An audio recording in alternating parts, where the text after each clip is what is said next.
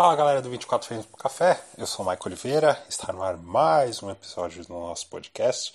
E hoje eu vou falar sobre Vingadores Ultimato, mas calma, eu não vou falar do filme em si, porque isso a gente já fez no Caputino Cast, se você ainda não ouviu, corre lá ouvir. O que eu vou falar hoje é em relação a essa polêmica das ocupações de salas, a chamada ocupação predatória. E eu vou dividir basicamente em três partes esse podcast. O primeiro, a primeira parte, seria para falar da notícia em si.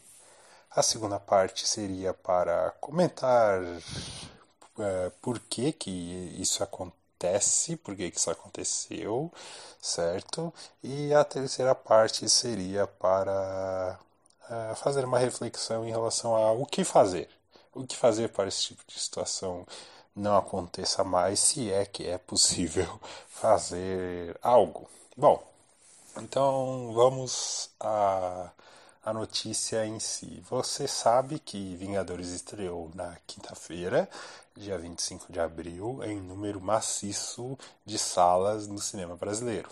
Segundo estimativas, é, ele ocupa mais de 2.700 salas das 3.300 existentes no circuito cinematográfico nacional, e isso, óbvio, causou indignação do setor audiovisual brasileiro.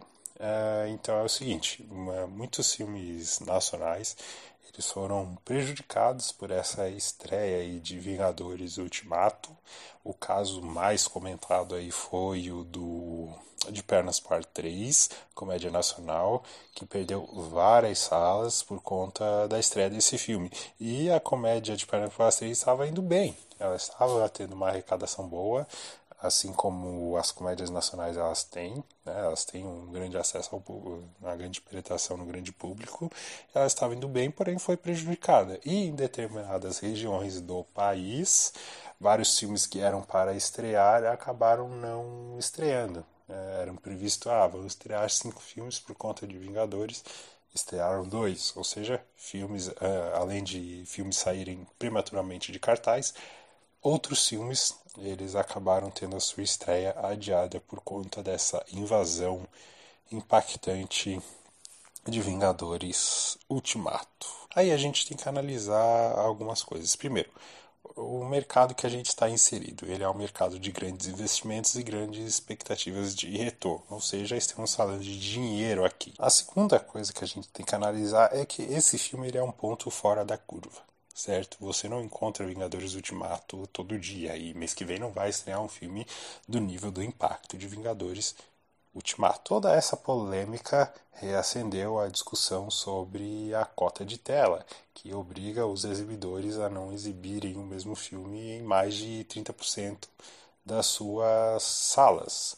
A questão é que essa cota ela foi suspensa em 2018 pelo Tribunal Regional Federal. E aí, os exibidores, sem essa cota de tela, fizeram essa opção por dar mais salas e mais horários a Vingadores Ultimatos, chegando a esse número exorbitante e significativo de 80% dos espaços nacionais. Então, por que, que existiu a lei de cotas de tela?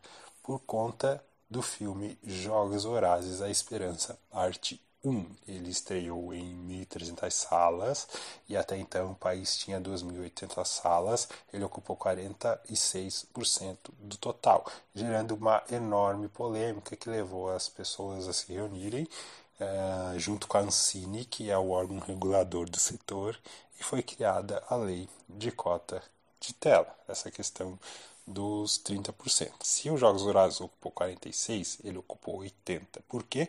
Porque ele é um projeto de 11 anos que vem dando certo. Ele é o fechamento, é a culminação de uma saga que está durando aí 11 anos e quanto mais os anos foram passando, mais o público foi abraçando, ou seja, era natural uma grande procura por esse filme. Se o primeiro filme do Homem de Ferro tivesse dado errado, se o primeiro Hulk tivesse dado errado, talvez não existisse nem o Homem de Ferro 2.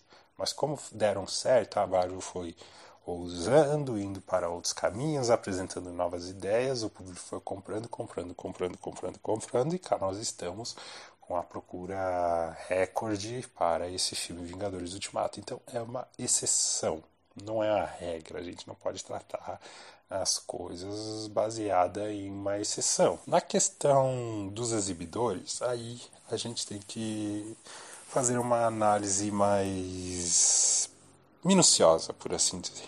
E aí a gente tem que falar de custo. E quando a gente fala de custos em relação aos cinemas, independente de ele ser uma franquia ou não, hoje boa parte são franquias, é, eles ocupam um metro quadrado. Então eles têm que pagar por aquele metro quadrado. Os exibidores eles têm que atender a certos pré-requisitos, eles têm que ter um determinado número de salas e etc. Aí eles têm os custos com os mais básicos que as empresas têm, custo com energia, esses custos fixos. Tem os custos com funcionário, todos os tributos e impostos, taxas envolvidas. Tem os custos com a alimentação, o lanche, o refri, a pipoca que eles te oferecem. É preciso comprar ou a matéria-prima ou o produto já pronto no atacado e vender no varejo. Uh, ou seja, ah, eu vou comprar uma grande quantidade de refrigerantes aqui que vai me sustentar por X dias, então uh, só que eu tenho que vender no varejo. Se você é uma grande franquia, você pode ir em se comprar em parceria com outras filiais e aí você consegue um desconto, mas isso não elimina o fato de ser um custo e como a entrada de dinheiro em caixa nas redes de cinema ela é inconstante porque existem várias fases existe fase que entra mais dinheiro existe fase que entra menos dinheiro. É normal natural você parcelar esse tipo de faturamento. Por exemplo eu vou comprar esses itens e eu vou parcelar em cinco vezes porque eu estou tendo um gasto em curto período de tempo elevado mas eu sei que lá em abril e maio é época do Summer Movies, em, em curto período de tempo vai entrar mais dinheiro. Guarde essa informação, porque agora a gente vai entrar em outro ponto importante que é bilheteria. E aí a bilheteria ela é dividida sabe? O dinheiro do ingresso que você compra lá para assistir Vingadores Ultimato, ele, ele é dividido em porcentagens. E aí a gente entra no conceito de, do filme, como fazer um filme, como um filme chega até você. Vamos lá. Existe o estúdio que produziu o filme. A partir do momento que ele produziu um filme, ele vai atrás de um distribuidor para, obviamente, distribuir esse filme. O distribuidor ele vai distribuir esse filme nas mídias existentes para que as pessoas assistam esse filme. E aí a gente está falando de cinema, a gente está falando de streaming e a gente está falando do, do home video, a gente está falando de locadora e dos canais fechados, Em relação ao cinema, a porcentagem da bilheteria ela é dividida em uma parcela para o estúdio, uma parcela para o distribuidor e uma parcela para a rede exibidora de cinema, que em geral, nas primeiras semanas, ela fica a parcela mais desvantajosa. Mas independente disso, o que é importante a gente entender aqui é o seguinte: uh, se ela ficar apenas no faturamento das bilheterias, o que ela fatura não cobre todo o custo operacional que existe, ou seja, uma rede de cinema que viver apenas de bilheteria, ela vai quebrar, ela vai falir. Então, por que é importante a gente entender isso? Não se espante se você encontrar na literatura ou em artigos é, pessoas dizendo que o filme para um exibidor ele é só um artigo promocional, ele é só um chamariz. Uma vez você estando lá, é importante, é essencial que você consuma produtos. É importante que você compre refrigerante, é importante que você compre pipoca, para aí sim eles cobrirem todos os custos que ele tem, para que existe uma pessoa lá para carimbar o seu ingresso, uma pessoa que te atenda na hora de comprar o refrigerante, para que o som esteja adequado, o projetor esteja adequado, a tela esteja adequada, a sala esteja limpa, a poltrona esteja em bom estado, entre outras coisas, certo? Esse é um dos motivos, um dos principais motivos que os preços são inflacionados. Se você comprar um refrigerante 600 no cinema, ele não vai ser o mesmo preço que você encontra no supermercado. Ele é inflacionado. Por que, que ele é inflacionado? Para que você, para que a rede exibidora consiga, através do, da venda, cobrir os custos que ela tem. Uh, esse tipo de informação é importante porque ela é levada em consideração na hora de negociar as porcentagens, na hora de negociar o contrato com o distribuidor, ou seja, eles sabem que esse filme tem uma grande procura, eles sabem que está batendo recorde de venda de ingresso e etc. As pessoas vão vir. Então, em um curto período de tempo, ele vai ter uma alta entrada de dinheiro no seu caixa. E se ele conseguir explorar melhor isso, aumentando o número de salas, aumentando o número de horários, em um curto período de tempo ele vai ter mais dinheiro em caixa. E os recordes que esse filme está batendo, por exemplo, atingindo é, bilhão no primeiro final de semana, os recordes que ele está batendo aqui no Brasil também mostram que essa foi uma estratégia de certa forma acertada, porque se a gente levar no extremo oposto e ele começar a dar prejuízo, o contrato seria revisto. E aí é que é importante aquilo que eu citei lá atrás, que eu não tenho acesso ao contrato da Disney com os exibidores, obviamente. Por que, que isso seria importante? Porque em caso de prejuízo, aí não dá para saber se o exibidor teria a liberdade de diminuir o número de salas ou se o contrato teria que ser revisto. Mas uma das duas alternativas aconteceria em caso de prejuízo. Contrato ser revisto é normal. Isso acontece, por exemplo, quando um filme vai voltar a ser exibido. Vingadores, o primeiro lá de 2012, ele ficou um tempo em cartaz e ele saiu. Só que o filme fez tanto sucesso, tanto sucesso que na região onde eu morava ele voltou. Quando ele volta, o exibidor ele consegue renegociar esse contrato com o distribuidor, só que de uma forma mais vantajosa para ele, da mesma forma que ele, tendo prejuízo, ele vai renegociar, ele vai diminuir o número de salas ou o número de semanas que ele tem em cartaz. É interessante, não pode passar despercebido aqui, o fato de a Disney ser bem positiva nas suas negociações. A gente tem notícias aí do Star Wars Último Jedi, do Viva a Vida é uma Festa, que teve boicote aqui no Brasil. A Disney ela é bem exigente na, na, na questão de semanas em cartaz, na questão de porcentagem de bilheterias mas considera as duas coisas, a exigência dela na negociação e o fato deles perceberem que existe uma grande procura de Vingadores, não ter mais a lei de cota de tela, então eles entenderem que era uma grande oportunidade de eles conseguirem mais dinheiro em um curto período de tempo, que daria um certo respiro até o mês tal. É esse tipo de planejamento financeiro que acontece, certo? Uh, mas aí a gente entra na outra questão, que é a seguinte: Michael Oliveira, isso é uma invasão predatória. Os filmes eh, nacionais estão sendo prejudicados. É uma ocupação predatória. Filmes saíram prematuramente. Filmes que eram para estrear não estrearam.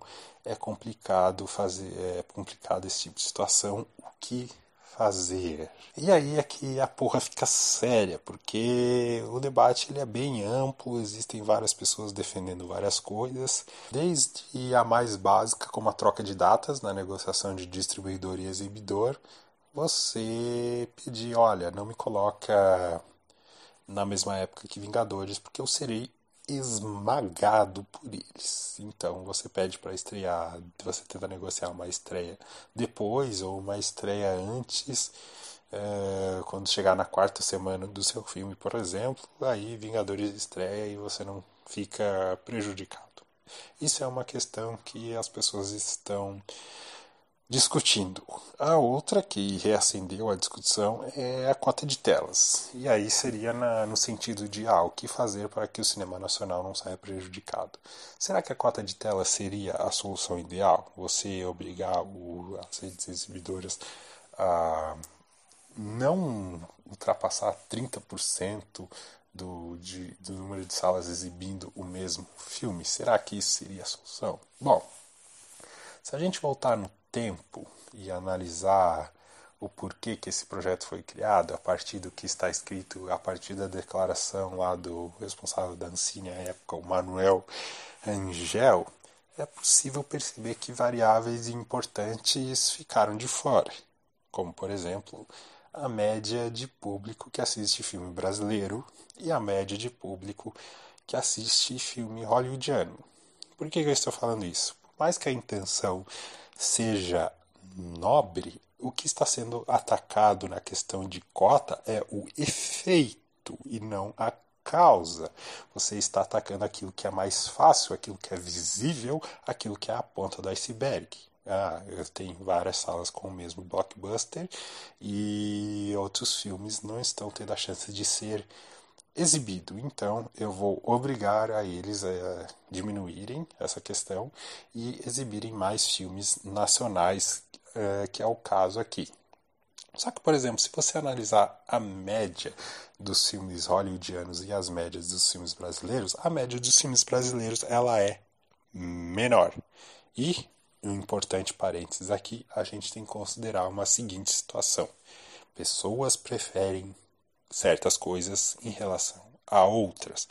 É, fora isso, existem tendências, existem tendências que estão em ascensão, existem tendências que estão no seu auge, existem tendências que estão em descenso. É, existem, existiam épocas que era moda, vamos dizer assim, era uma tendência você fazer adaptações literárias, porque tinha retorno, porque tinha público, adaptações literárias de realidades distópicas, por exemplo. Isso aconteceu, isso é recente, isso tinha público, essa tendência diminuiu. Existia a época que a tendência era adaptação do gênero de fantasia. Isso tinha público, tinha procura, etc. Grandes salas ocupadas com isso. Essa tendência diminuiu. Agora estamos no auge das adaptações de filmes de super-heróis. E essa tendência em algum momento ela vai diminuir. Vingadores Ultimato, creio ser come a cereja do bolo de tudo isso. A tendência é que depois diminua a procura, porque haverá um natural desgaste desse tipo de filme. Tem muita coisa para estrear, muita coisa já estreou. De maneira natural, essa tendência vai cair, outra tendência vai surgir, mas é importante que você entenda que as pessoas gostam mais de algumas coisas do que outras. Você não tem como obrigar as pessoas a gostar das mesmas coisas ao mesmo tempo. Isso não acontece, não é assim automático, baseado numa lei top-down que, ao invés de você assistir um blockbuster que você quer assistir, que você tem interesse, como não existe naquele horário, naquele momento, você obrigatoriamente não vai assistir a um outro filme. Você pode ir embora e querer assistir o blockbuster outro dia. Existem muitas lógicas, muitas variáveis que às vezes o planejador central ou o órgão regulador não consegue enxergar. E nessa questão da média de, de público dos filmes brasileiros e dos filmes hollywoodianos, a tendência em médio e longo prazo, quando você toma uma decisão dessa de maneira arbitrária, interferindo no negócio, é em longo prazo, médio, o público do cinema cair, porque a média de pessoas que assistem os filmes nacional é menor. Você entendeu o que eu quis dizer aqui? Ou seja, era uma intenção nobre, eh, o Estado estava pensando A e interviu, mas o efeito foi B. Basicamente, se a gente, eh, como é que eu posso dizer, converter isso em outro exemplo, é o Estado interferindo no seu negócio. Vamos dizer que você seja um vendedor de copos. E você sabe que no dia dos namorados o copo que mais sai é o copo verde. Você tem muitas vendas dos copos verdes nos dias dos namorados. Então, quando chegar próximo a essa data, você vai enfeitar toda a sua loja para dar foco no copo verde. E aí o governo vai vir dizer que não, você não pode apenas dar foco no copo verde. Você tem que dar foco no, no copo vermelho, porque ele foi produzido pela comunidade XPTO, que não sei o que, que tem significado nacional, etc, etc. Ele está interferindo no seu negócio. Toda a sua estratégia de faturamento baseada no marketing, todo o seu plano de negócio foi para o saco porque o governo está dizendo o que você tem que fazer. E quando ele diz na questão do filme o que, que cada um tem que assistir, ele está interferindo em algo que é subjetivo, algo chamado valor. E valor é subjetivo. O valor que Vingadores tem para você é diferente do valor que Vingadores tem para a minha pessoa. E quem determina a quantidade de salas, quem deveria determinar a quantidade de salas de maneira natural, baseado na procura, são os clientes. E quando você mexe nessa lógica, pode ser que o resultado, como eu disse aqui, seja o inverso. Ah, aí você diz: bom, então eu acho que o verdadeiro problema é a média de público dos filmes brasileiros, ela deveria aumentar, então o Estado deveria estimular a, os produtores a fazerem mais filmes, ele deveria ajudar, ele deveria incentivar, ele deveria fomentar. Pois é, mas aí eu vou dizer que isso já existe. Isso já existe. Só que, obviamente, eu vou ter o devido cuidado para fazer essa análise de duas formas. Uma é, chamada filme e a outra chamada foto. A análise chamada filme é para analisar a trajetória de como o poder público fomenta a produção audiovisual nacional, certo?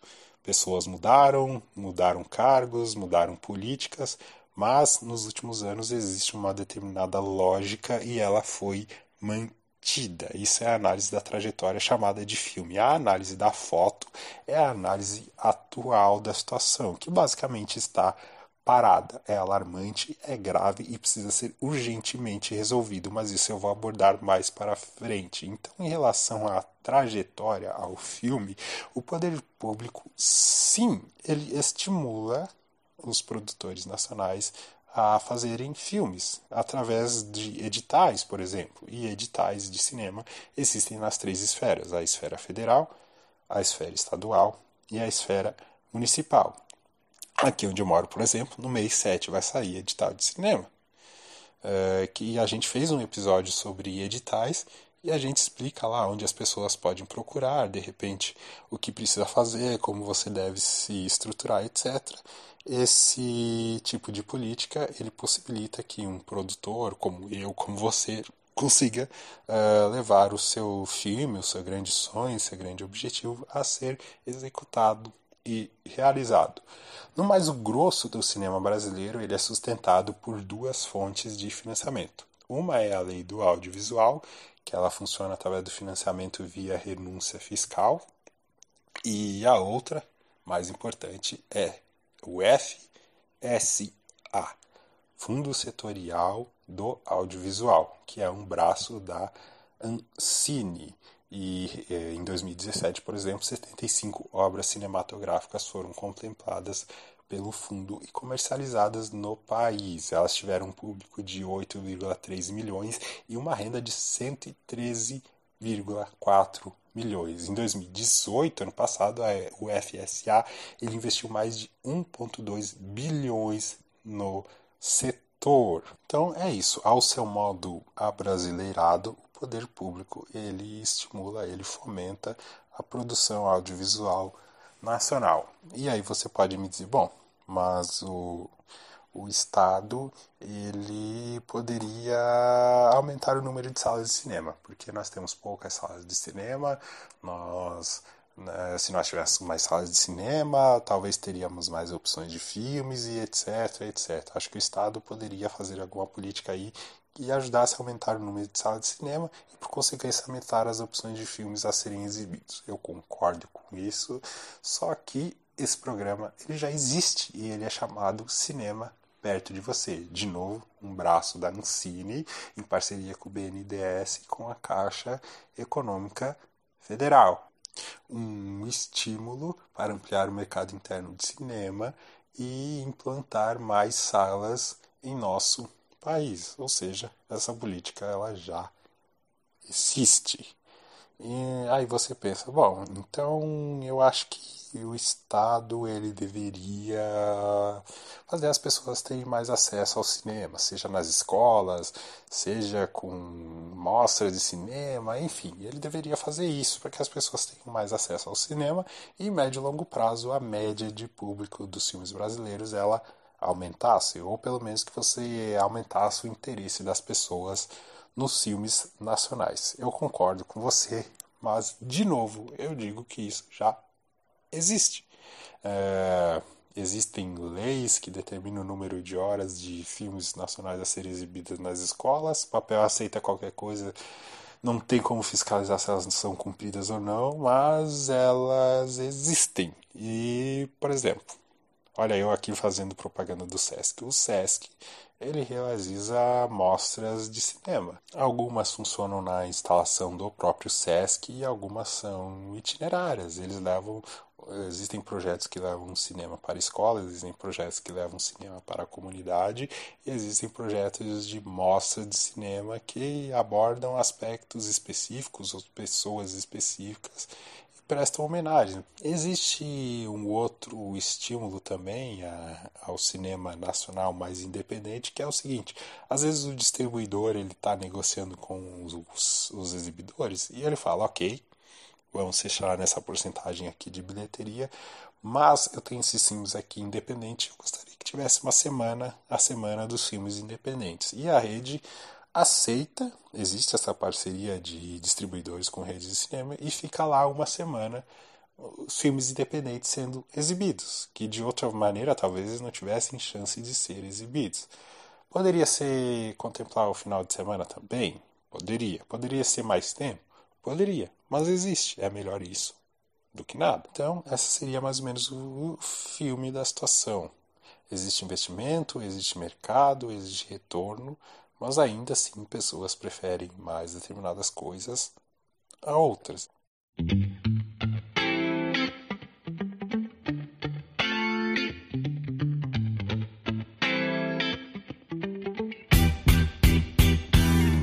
Em relação à foto, que seria o retrato atual da situação, todo o fomento à indústria nacional do audiovisual ele está parado principalmente é, isso por conta da cobrança do TCU, a metodologia da análise de contas da Ancine, batizada de Ancine mais simples. A gente chegou a conversar sobre isso com Josué, porque mas a gente abordou de uma forma mais prática no dia a dia as dificuldades de atender o que está sendo pedido, porque é um ecossistema muito particular, inclusive na questão de doação, na questão de contas, a gente abordou isso na, no episódio de editais também, é, o dinheiro público ele precisa ser bem cuidado. Isso é um fato e isso a gente apoia, mas também é preciso entender e respeitar todo o ecossistema que existe no mundo do cinema.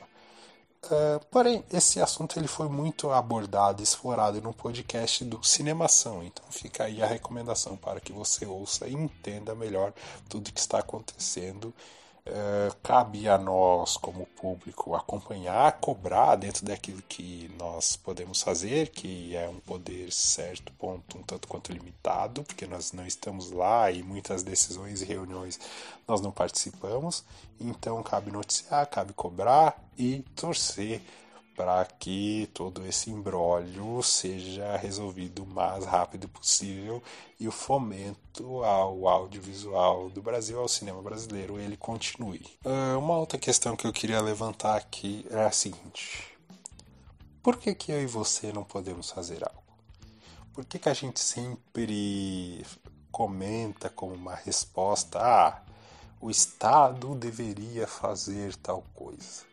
Como eu falei aqui, existe muita coisa que o Estado já faz.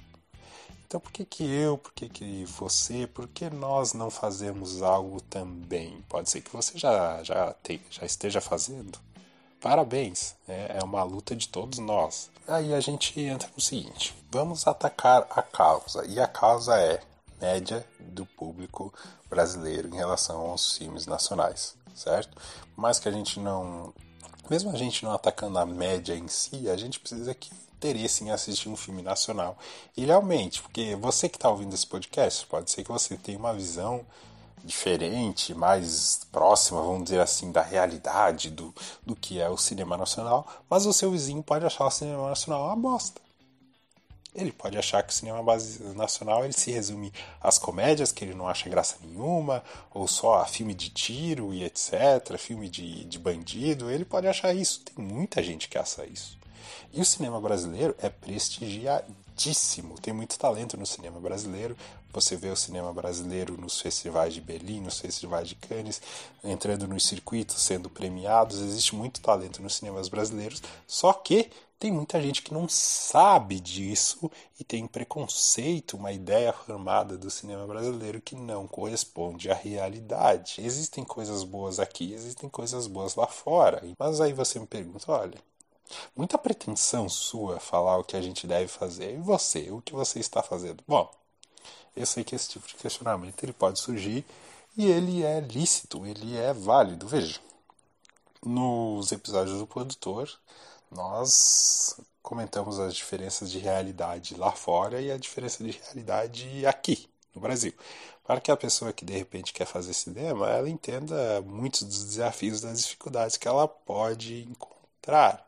Nos episódios sobre editais, a gente focou naquela pessoa que, assim como você, como eu, somos seres réis mortais, por assim dizer, não temos muitos privilégios, que uma pessoa, como que uma pessoa assim pode levar o seu projeto de filme, o seu sonho adiante? E aí a gente deu dicas onde procurar, como se preparar, como se estruturar. Em relação ao cinema nacional, por exemplo, estamos em um portal aqui de cultura pop, teve o filme do Doutrinador. Lá no Papo de Calçada nós entrevistamos o Luciano Cunha, onde ele pôde contar toda a história dele, toda a história do filme, as dificuldades que ele enfrentou, como que foram as negociações. E aqui no 24 Frames por Café nós analisamos o filme. E tem muita coisa vindo por aí. Tem muita novidade, às vezes demora para acontecer, fechar a agenda, entrevistar, etc. Mas tem muita coisa vindo por aí para que de repente a gente aumente o interesse das pessoas no cinema nacional. Se no fim de tudo isso atingir duas pessoas, já valeu a pena, porque é um trabalho de formiguinha. Grandes mudanças começam com pequenos passos. É clichê? É, mas existe outra forma de fazer? Então, aí você me pergunta: bom, o que dá para fazer? Aí eu vou sugerir aqui algumas coisas. Pode ser que deixe algumas de lado, esqueça algumas. Se você tem alguma sugestão, você pode comentar, mandar e-mail, mandar uma sugestão, etc. Existe espaço aqui nesse post para isso. Por exemplo, distribuidora de filmes nacionais. Você joga no Google lá, distribuidora de filmes nacionais. E, para surpresa de alguns, a maioria delas tem Facebook. Aí você entra no Facebook e você eh, fica por dentro das próximas estreias que vão acontecer aqui no Brasil.